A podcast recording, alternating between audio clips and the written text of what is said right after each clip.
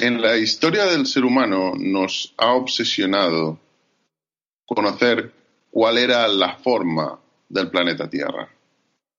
No solo ello, también nos ha obsesionado saber cuál era la forma del todo, la forma del universo, fuera lo que fuera.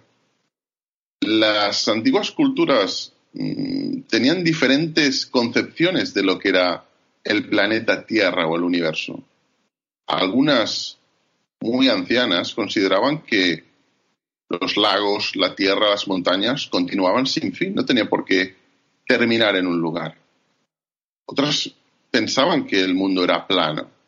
Los antiguos griegos ya descubrieron que el mundo era esférico, casi esférico. Sin embargo, lo que nos rodeaba, las estrellas, el sol, ha habido diferentes explicaciones sobre qué eran. Podían ser deidades, podían tener una explicación mitológica de su existencia. Posteriormente construimos tecnología para averiguar qué era lo que nos rodeaba, qué eran esas luces en el horizonte. Y se pudo averiguar que eran estrellas como nuestro Sol. Pero Víctor, Víctor García, físico, ¿cuál es la geografía de nuestro universo? ¿Cuál es, incluso la cartografía del mismo? A ver, realmente lo que ha pasado con la historia muy reciente ¿no? de la astronomía es que efectivamente en, muy poco tiempo nos ha permitido cambiar, y muy poco tiempo digo en términos históricos ¿no? de la humanidad, porque efectivamente, como dices, durante muchísimo tiempo el, o sea, el universo, nuestro universo era básicamente lo que denominaríamos universo observable, que es lo que podíamos observar, pues era nuestros, eh, o sea, nuestra Tierra y luego esas estrellas que no sabíamos muy bien qué eran, efectivamente, que lo veíamos en la bóveda, lo que llamábamos la bóveda celeste, ¿no? Y, no era mucho, porque efectivamente las estrellas, las estrellas visibles a, ojo, eh, pues no son muchas. Eh, entonces, esto estaban bien, bien conocidas, bien cartografiadas, pero tampoco se sabía ni se podía saber, ¿no? Ni siquiera a qué distancia estaban. De hecho, no se sabía si está, claro, que eran objetos independientes, como, como luego ya más, más, bien, eh, más adelante se, se terminó haciendo la, el descubrimiento de que efectivamente eran otras estrellas, como nuestro Sol. Pero muy rápidamente, conforme mejoró la tecnología, efectivamente el, tamaño ¿no? de ese universo observable se incrementó. Entonces, se me gustaría comentar un poco lo que entendemos también por universo observable, porque creo que es eh, esto luego sirve para explicar bastantes cosas, esta de la forma y el otro. Y es que el universo observable, claro, actualmente ya se define por todo aquello que ya físicamente se puede observar. Y eso hay que tener en cuenta que si bien se incrementó durante mucho tiempo, hoy día podemos decir que ya no vamos a... O sea, es verdad que podemos seguir observando cosas, pero ya conocemos el límite de aquello que podemos observar, que viene dado por la velocidad de la luz. ¿no? Es decir, la velocidad de la luz es finita, es de 300.000. Perdona, Víctor, entiendo que lo que quieres decir con lo que podemos observar, evidentemente no es lo que podemos observar eh, con nuestros ojos, es lo que podemos observar con toda la tecnología que tenemos disponible, que es un rango gigantescamente amplio comparado con lo que podían ver nuestros antepasados hace 500 años.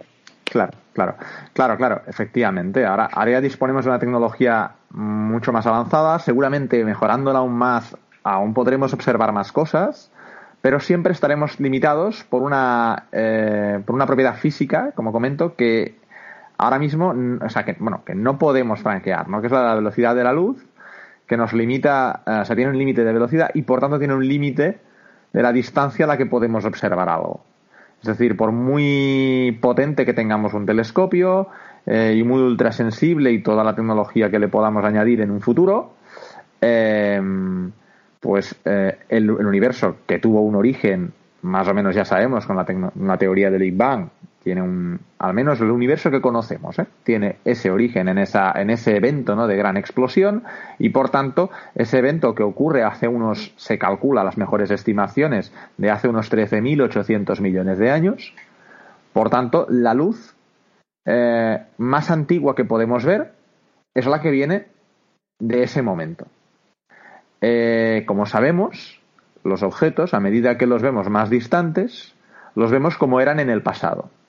Entonces la estrella que está la más cercana, ¿no? A nosotros, que es la de Alpha Centauri, siempre la comento, pues son cuatro años luz. Eso lo vemos como está hace cuatro años. La, galaxia de Andrómeda, que es la más cercana, bueno, no es la más cercana, pero es así como la Vía Láctea, digamos, una galaxia grande, espiral, eh, está a dos millones de años luz. Y así nos podemos ir alejando. Y eso lo vemos como era hace dos millones de años, o sea, antes de que, de que el ser humano, ¿no? Pues, bueno, eh, estuviera en, tiempos de Australopithecus, ¿no? Por así decirlo, es lo que vemos la Andrómeda, como era Andrómeda, ¿no? Eh, entonces, y así nos remontamos hasta cuándo? Pues hasta el límite, ¿no? Es decir, el fondo cósmico de microondas, que se habrá, ah, se oye bastante comentar cuando bueno, descubrimientos científicos que se han hecho recientemente también al respecto, precisamente para medir la forma del universo, que ahora, lo comento, eh, este análisis de las microondas, o sea, del, fondo cósmico de microondas, es como, sería como la luz más lejana que podemos ver, ¿no? Es decir, o sea, es, el, es, ya la, luz que está tan, tan, tan desplazada en el espectro que ya son microondas. ¿eh? En su origen eran luz, pero eh, se han desplazado y esto ocurre porque eh, el universo se está expandiendo y eh, hay un fenómeno que se llama, bueno, corrimiento al rojo, que básicamente es que los objetos cuando se alejan, pues por el efecto Doppler, en este caso de la luz, bueno, es un efecto de, la, de que las ondas cuando algo se, aleja se estiran más y cuando se acerca se estrechan más, ¿no? Se apretan más. Es una un puro fenómeno físico, pero que ha extendido a grandes. ¿Te está gustando este episodio? Hazte fan desde el botón Apoyar del podcast de Nivos.